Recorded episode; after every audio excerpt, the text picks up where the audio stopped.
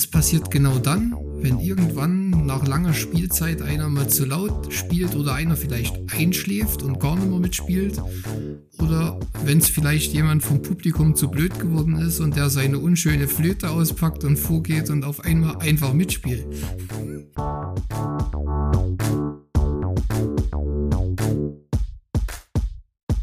Der Bierfach-Podcast.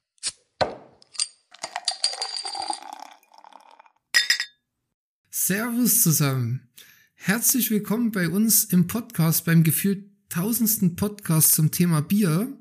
Wir freuen uns total, dass ihr dabei seid und dann starten wir doch direkt mal mit dem Wir. Wir, das sind zum einen mal ich, der Arndt. Und ich bin der Florian. Und Arndt, wir haben uns beide ähm, in der Promotion kennengelernt. Wir sind beide Lebenschemik, äh, Lebensmittelchemiker. Du bist aus Sachsen, hast in Dresden studiert und ich bin aus Bayern und habe dementsprechend in München und Freising studiert. Und unsere Wege haben sich dann eben auch in äh, Weinstefan getroffen und äh, wir konnten eine richtig, richtig coole Zeit während der Promotion haben. Und jetzt freut es mich umso mehr, dass wir endlich wieder so ein Projekt starten. Aber erklären wir mal gleich, warum der Podcast Bierfach heißt. Du, das erkläre ich dir sehr gern.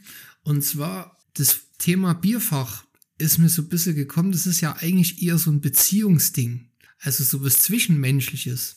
Weil manchmal ist es so, dass der Platz im Kühlschrank sehr hart umkämpft ist. Und da muss man schon schauen, dass man sich etwas Platz freischaufelt, um aber noch ein bisschen Bier zu stellen in den Kühlschrank. Weil, und das wollen wir auch lernen in diesem Podcast, da gehört's nämlich auch genau hin. Und daher kommt der Name Bierfach. Okay, also bei, bei mir ist das eigentlich nicht, nicht so das Problem. Äh, bei mir ist immer Bier im Kühlschrank und es ist auch immer noch Platz, aber ich sehe schon, bei dir ist das offensichtlich ein größeres Problem. Und für alle, die es vielleicht jetzt genauso wie dem Arndt geht, ähm, am Ende dieser Folge vor allem jetzt habt ihr auf jeden Fall mehrere Argumente, um euch mehr Platz im Kühlschrank sichern zu können. So ist es, perfekt. Naja, ich sag mal, bei manchen läuft's besser, bei manchen läuft's schlechter, aber sei es mal so, wie es ist. Flo, über was wollen wir denn heute reden? äh, Im Endeffekt steht die Folge, ja, unter dem Leitbild sage ich mal, äh, Bier ist ein frisches Produkt. Das heißt, wir werden uns mal anschauen, wie riecht Bier, wie schmeckt Bier. Ähm, wir werden kurz vielleicht über die Sensorik sprechen. Ähm, das war ja auch ein großer Teil meiner Arbeit dann vor allem. Und dann werden wir darauf eingehen, dass Bier ein instabiles Lebensmittel ist, ähm, was passiert, zumindest im Groben, und dann im, äh, im Verlauf der nächsten Folgen und vor allem auch dieser Staffel werden wir uns anschauen, warum das so passiert. Aber fangen wir gleich mal an. Wie schmeckt und riecht frisches Bier? Im Endeffekt ähm, ist das alles, was die, die Qualität eines, eines Biers ausmacht, ein, oder des Produkts Bier. Und wenn wir jetzt so landläufig von Bier sprechen, ähm, es gibt natürlich wahnsinnig viele Bierstile, wahnsinnig viele ja, Brauereien, aber wir sprechen eigentlich immer von so einem hellen Vollbier. Bist du da einverstanden damit? Bin ich absolut einverstanden. Wir sind ja jetzt beide Dr. Reanatz, ne? hochgescheite Leute. Und da müssen wir doch eigentlich, ich frage jetzt mal so einen hochgescheiten Mann, wenn ich schon mal einen Podcast habe, was würdest du sagen, was kann man denn unter Sensorik und Wahrnehmung verstehen? Im Endeffekt ist die Sensorik äh, die Wissenschaft äh, zur Wahrnehmung oder zur menschlichen Wahrnehmung. Und der Mensch, das weißt du sicher, hat fünf verschiedene Sinne. Also sehen, hören, riechen, schmecken und fühlen. Und das sind alles Eigenschaften, auch wenn es natürlich manche wichtiger und äh, manche weniger wichtig sind, die eben auch ähm, bei jedem Lebensmittel und vor allem auch bei Bier zum Tragen kommen. Das heißt, das erste ist immer, man sieht das Produkt und erwartet dann im Endeffekt schon ein Aroma, einen Geschmack, eine Erfrischung vielleicht, ein Mundgefühl. Und im Endeffekt kann man das auf jede, jede weitere Kategorie beziehen. Aber ich glaube, so das Wichtigste und das Spannendste ist eigentlich die chemische Wahrnehmung. Das heißt, wie riecht und wie schmeckt vor allem auch Bier. Und so das klassische Helle, das ist ähm, ja eine, eine Vielzahl aus, aus mehreren Hunderten bis, bis mehreren Tausenden Stoffen. Da weiß man noch gar nicht so genau, wie viele das tatsächlich dann auch wirklich sind. Aber man weiß, dass man auf jeden Fall mehr als 30 Stoffe braucht. Dann hast du eben so ein sehr interessantes äh, einen sehr interessanten Mix aus malzig getreidigen Eindrücken, frisch schwefligen, fruchtigen, blumigen, würzigen, ähm, hopfigen natürlich in äh, Eindrücken und verschiedene weitere eben noch. Und ich glaube, die, die meisten wären tatsächlich sicher sehr, sehr überrascht, was da alles an Aromastoffen drin, drin rumschwimmt. Glaube ich absolut. Ich würde mal bei die meisten einhaken, weil da fällt mir da eigentlich direkt ein Punkt ein, der mir auch ja aus der Zeit am Lehrstuhl echt in Erinnerung geblieben ist. Und ich fand, Sensorik ist echt hartes Training. Wir haben ja beide den DLG-Schein für ja, Bier, Bier-Mischgetränke gemacht und diese Prüfung war für, ich fand sie nicht so einfach. Und ich finde auch, wenn man jetzt einfach als Laie das beschreiben sollte, dann würde man irgendwie sagen, ja, riecht nach Bier. Ne? Oder schmeckt nach Bier. Und das muss man ja eigentlich ein bisschen trainieren oder man kann es trainieren. Ja, absolut. Ich kann mich ja noch sehr gut dran erinnern, wie wir da ähm, in meinen ersten Wochen, du warst ja dann ein Jahr länger dabei wie ich, ähm, wie wir da in, im Sensorigramm saßen und du für den äh, DLG-Schein nochmal ähm, trainiert hast. also es war, war echt interessant und man merkt, es ist echt im Endeffekt Training. Und der zweite Punkt, den du angesprochen hast, das passiert mir tatsächlich sehr oft, dass mich Leute fragen, was mein Lieblingsbier ist. Und ich habe da ehrlich gesagt nie so die, die gute Antwort drauf. Aber die Leute dann sagen dann, hey, das ist mein Lieblingsbier und äh, ja, das schmeckt so super. Sag ich, ja, wieso schmeckt er denn das so super? Das ist dann im Endeffekt schon der Punkt, wo die Leute eigentlich gar nicht beschreiben können, warum jetzt genau dieses Bier von dieser Brauerei denen am meisten schmeckt. Ja, das ist halt eine ganz emotionale Frage. Das mit dem Lieblingsbier ähm, ist auch okay so, finde ich. Und das, da merkt man, dass halt dieses Individuelle, die Hedonik einfach auch einen großen Anteil ja, macht. Jetzt, jetzt hast du schon erklärt mit diesen Tausenden von Stoffen, die eigentlich da drin sind, was total faszinierend ist, dass es halt nicht nur ein, zwei, drei, vier, fünf sind, sondern es gibt nicht den Bierstoff, sondern es ist halt ein Mix aus verschiedenen. Vielleicht kannst du das noch mal ein bisschen näher erklären. Genau, also ich sage da immer eigentlich, äh, jeder Mensch lebt in seiner eigenen Aromawelt. Das heißt, jeder Mensch hat ähm, unterschiedliche Anzahl an Rezeptoren, ist auf verschiedene Gerüche und Geschmäcker unterschiedlich sensibel. Das kennst du ja sicher. Ähm, vor allem ändert sich das auch über die Lauf- oder de über deine Lebenszeit. Und deswegen kommt bei dir zum Beispiel ein fruchtiger Aromaeindruck vielleicht sogar anders an wie bei mir. Vielleicht ist er stärker, vielleicht ist er schwächer, aber vielleicht ist auch der, der Grundton ein bisschen anderer. Und wenn man sich das vorstellt, wenn da mehrere tausend Stoffe dieses, dieses gleiche Verhalten zeigen, dann muss man sich das im Endeffekt so vorstellen, dass ähm, ja wie ein Orchester. Das heißt, da gibt's ganz, ganz viele äh, Musiker, die einfach verschieden laut, verschieden äh, leise, verschiedene Instrumente spielen und eben, wenn alle richtig zusammen äh, spielen, macht es im Endeffekt ein recht schönes Klangbild aus, was man im Endeffekt dann auf ein Aromaprofil übertragen kann. Und vielleicht äh, auf, auf später schon mal vorausgegriffen, wenn da einer falsch spielt oder wenn da einer zu laut spielt, ähm, das heißt im Endeffekt, wenn die äh, Konzentration zu gering oder zu hoch ist, dann hast du quasi ein Fehleraroma oder was drin, was du eigentlich nicht so haben möchtest. Ja, ich finde den Orchestervergleich total gut. Der ist sowas von treffend. Man könnte vielleicht sogar so ein bisschen sagen, der Dirigent, der davor steht, das ist, das kann man vielleicht mit dem Brauer vergleichen, der das einfach alles ein bisschen im Griff haben muss. Dass die, ja, die einzelnen Instrumente, heißt auch die einzelnen Stoffe richtig austariert sind. Hm. Jetzt haben wir schon. Ja, ist schon, schon ziemlich philosophisch, aber ja. ja. Kommen wir mal wieder zum Dr. Renat sein. Ähm, da ist ja Philosophie bei uns nicht ganz so angesagt. Wir haben ja schon ein bisschen darauf hingewiesen, es bleibt leider nicht so, ne? Diese ganzen Stoffe unterliegen einer gewissen Dynamik. Man könnte auch von einer Instabilität sprechen. Absolut. Ähm, es ist tatsächlich leider so, dass das Bier und so wie jedes Lebensmittel eigentlich nicht stabil ist und sich immer über die Laufzeit verändert. Und da unterteilt man verschiedenste Stabilitäten. Kennst, oder welche kennst du da? Also wichtig sind natürlich erstmal so die biologische Stabilität, würde ich mal nennen. Das ist eigentlich die bekannteste Stabilität bei Lebensmitteln, die oftmals auch die meisten Probleme verursacht. Das ist eher so Mikroorganismenwachstum, ähm, spielt eine ganz große Rolle bei Fleisch zum Beispiel oder bei auch Milchprodukten. Wenn die zu lange stehen, dann hat man natürlich ein Problem und dann ähm, wächst auch mal was. Das, das will man nicht. Das, ist, das führt auch zum Lebensmittelverderb. Das haben wir aber beim Bier nicht ganz so an der Stelle, weil wir haben ja mit diesen 5% plus minus Alkohol ja eine unschöne Bedingung für Mikroorganismen. Die sind relativ stabil mikrobiologisch. Dann gibt's die physikalische Stabilität. Da würde ich so ein bisschen Trübung drin sehen. Also vielleicht kennt ihr mhm. das, der ein oder andere. Biere können mal umfallen, auch ältere Biere, die, äh, das ist vor allem darauf begründet, wenn Polymere ihre Löslichkeit verändern über die Zeit, können auch chemisch modifiziert sein. Und das ist natürlich auch kein Qualitätsmerkmal, wenn wir dann auf einmal ja so Trubpartikel infiltrierten Bieren haben. Okay, kann man sich so vorstellen, dass das quasi Flaschensatz sich bildet, oder? Genau, ja. Also man, manche beschreiben das auch so als Schneekugel. Also wenn man die mal umdreht und schüttelt, dann rieselt es so schön runter. Äh, manchmal mm. ist das mm. gewollt, aber in filtrierten Bieren eher nicht. Und dann, was mir auch noch einfällt, ist, äh, das ist jetzt keine so auf lange Sicht zu beschreibende Stabilität, aber Schaum ist ja auch ein Qualitätsmerkmal. Und wir wollen natürlich auch Biere, die den Schaum lange halten im Glas, weil das einfach eine Aromabarriere ist und das Bier da, dadurch länger frisch bleibt. Hat aber jetzt wenig zu tun mit, ähm, mit über ganz lange Lagerung gedacht. Genau. Und das ist schon genau der Punkt, den du jetzt angesprochen hast. Das ist die Alterungsstabilität, sensorische Stabilität ähm, oder einfach auch die chemische Stabilität. Das ist im Endeffekt, wie lange bleibt das Bier so, wie du es jetzt vor dir hast.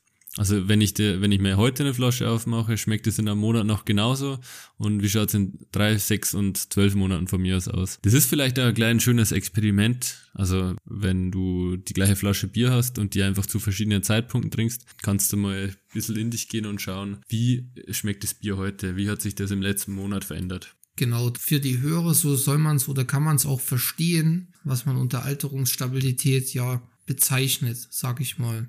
Was würdest du denn sagen, wenn wir nochmal zusammenfassen, wie wirkt sich denn das Ganze sensorisch aus? Also was riecht und schmeckt man denn im Unterschied während der Alterung? Also da gibt's ähm, ganz schöne Modelle von, von zwei Wissenschaftlern. Das war einmal in den 60er Jahren, Ende der 60er, äh, ein Belgier und dann ein Deutscher tatsächlich in den 2000 Nullerjahren und im Endeffekt beschreiben die alle das Gleiche. Das heißt, diese, wo ich vorher schon gesagt habe, diese frischen Eindrücke, das heißt dieses Schweflige, dieses Malzige, dieses vielleicht auch fruchtig-blumige, das ähm, nimmt relativ schnell alles ab, vor allem die schwefligen Eindrücke. Parallel dazu baut auch die Qualität der Bittere ab. Das heißt, wenn du jetzt ein Bier hast, dann hast du eigentlich so einen schön angenehmen, bitteren Eindruck, der hat irgendwann seinen Höhepunkt und ist dann auch relativ schnell wieder weg. Also das heißt, ähm, dir bleibt nichts im Hals kleben, jetzt bildlich ausgesprochen, und nichts nichts kratzt.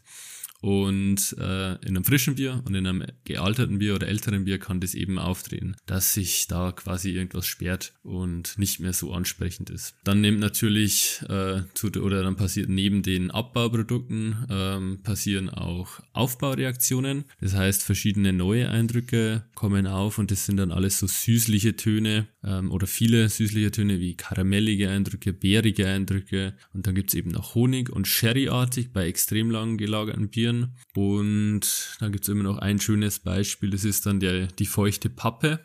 Und ähm, ja, das ist im Endeffekt ein Abbauprodukt ähm, von Fettsäuren, die du in deinem Bier hast. Und ja, man merkt schon, dieses feuchte Pappe will quasi niemand in seinem Bier haben, ähm, kann aber auf jeden Fall mal auftreten. Kann ich ja so als kleine Anekdote. Wir haben ja viel Bieralterung betrachtet und untersucht, unter anderem auch sensorisch. Und es ist gar nicht so einfach, diese Begriffe wie Karamell, Honig, Cardboard, Cherry, was du jetzt genannt hast, zuzuordnen. Und das muss man tatsächlich trainieren. Das haben wir gemacht, ja, mit so einfach Substanzen, die dafür stehen und vorher die Leute trainiert, dass man auch dann die Alterung richtig beschreiben kann. Also auch das für die Hörer, es kann gut sein, dass es am Anfang tatsächlich schwierig ist, auch sowas noch beurteilen zu können. Genau, aber da kann das finde ich immer das Schöne, man kann sich da zu Hause, wenn einen das wirklich interessiert, ähm, auch ganz, ganz leicht behelfen. Also jeder hat Honig daheim, jeder hat vielleicht äh, ja, oder kann zumindest Karamell zu Hause herstellen, wenn er das möchte. Ähm, verschiedenste Gewürze und Lebensmittel hat man wahrscheinlich eh daheim. Und ich denke, dass jeder ein Stück Karton äh, irgendwo rumliegen hat, was man kurz einweichen kann. Und im Endeffekt kann man genau so ähm, diese Eindrücke auch trainieren. Und das ist dann tatsächlich ja gar nicht so weit weg, wie man es in einem Sensoriklabor machen würde. da hast du auch mal einen schönen Artikel geschrieben, um so auch für kleinere Brauereien mal aufzuzeigen, wie sie es eigentlich machen könnten, ne? In so einem Sensorik-Pendel. Du hattest doch mal so ganz altes Pilz, oder?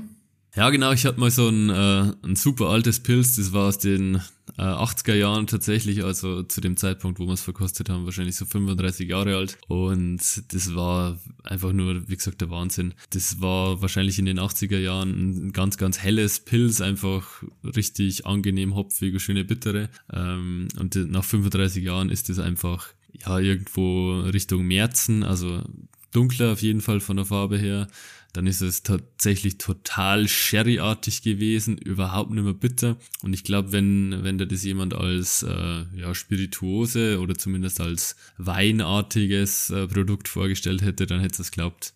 Es ist der Wahnsinn. Das ist schon krass. Und das passiert nämlich genau dann, wenn sich eben diese Zusammensetzung dieser Tausenden von Stoffen ändert. Und um das nochmal mit dem Orchester vielleicht rund zu machen, das passiert genau dann, wenn irgendwann nach langer Spielzeit einer mal zu laut spielt oder einer vielleicht einschläft und gar nicht mehr mitspielt oder wenn es vielleicht jemand vom Publikum zu blöd geworden ist und der seine unschöne Flöte auspackt und vorgeht und auf einmal einfach mitspielt.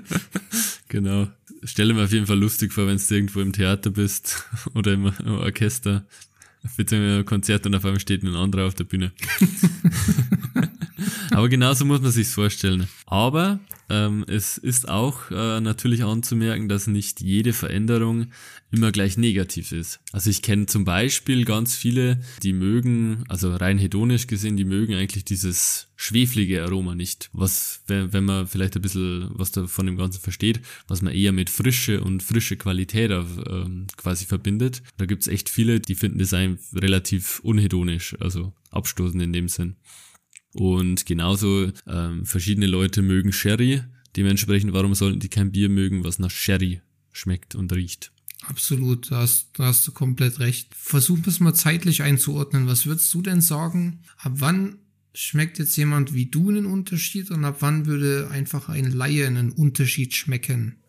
Das, das ist gar nicht so, so einfach zu sagen, weil da natürlich ähm, ganz viel zusammenkommt. Da geht's dann um, wie bin ich heute drauf, also meine persönliche Verfassung, ähm, was ist mein, meine Erfahrung, wie ist das Bier benannt, wie äußert sich diese Alterung.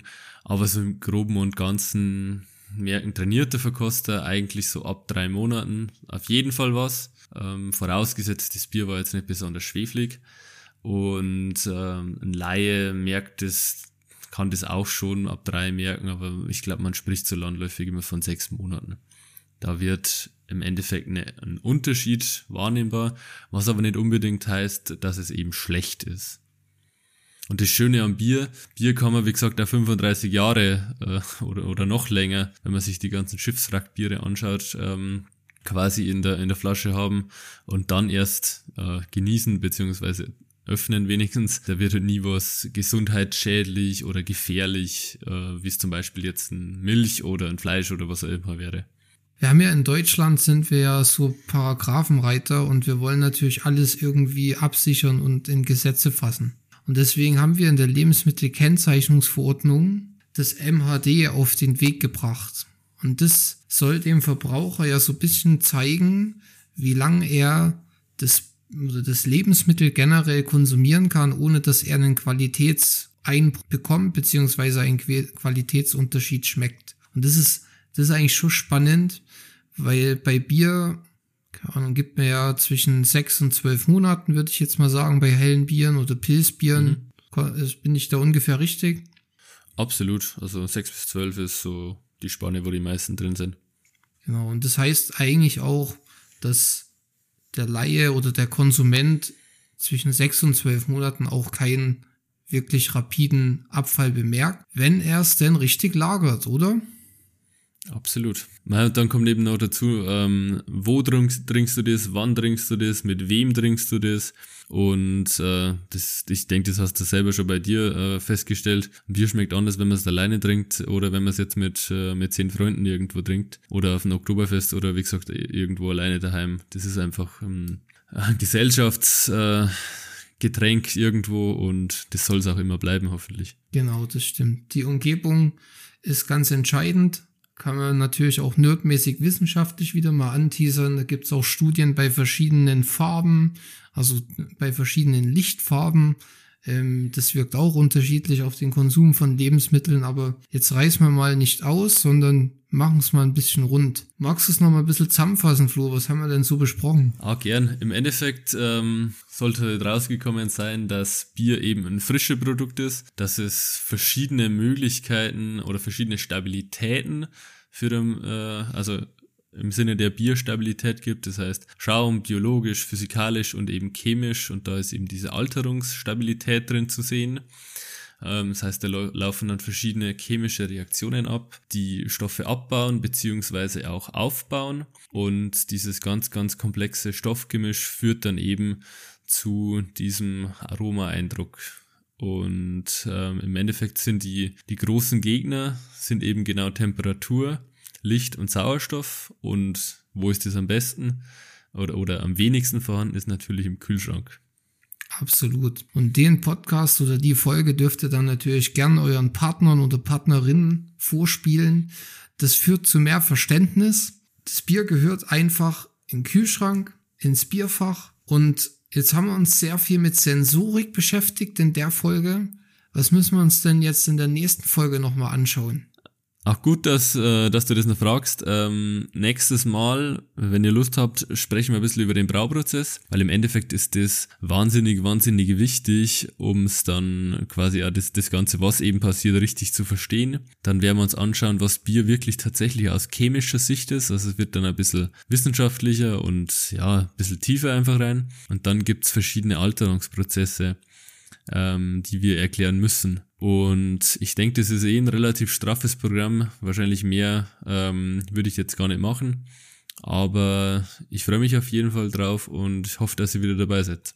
Ich freue mich auch, mit euch zu ergründen, warum die Sensorik denn so abläuft, wie es abläuft. Also macht's es gut, trinkt ein gutes Bier und wir freuen uns, wenn ihr wieder dabei seid. Servus. Servus.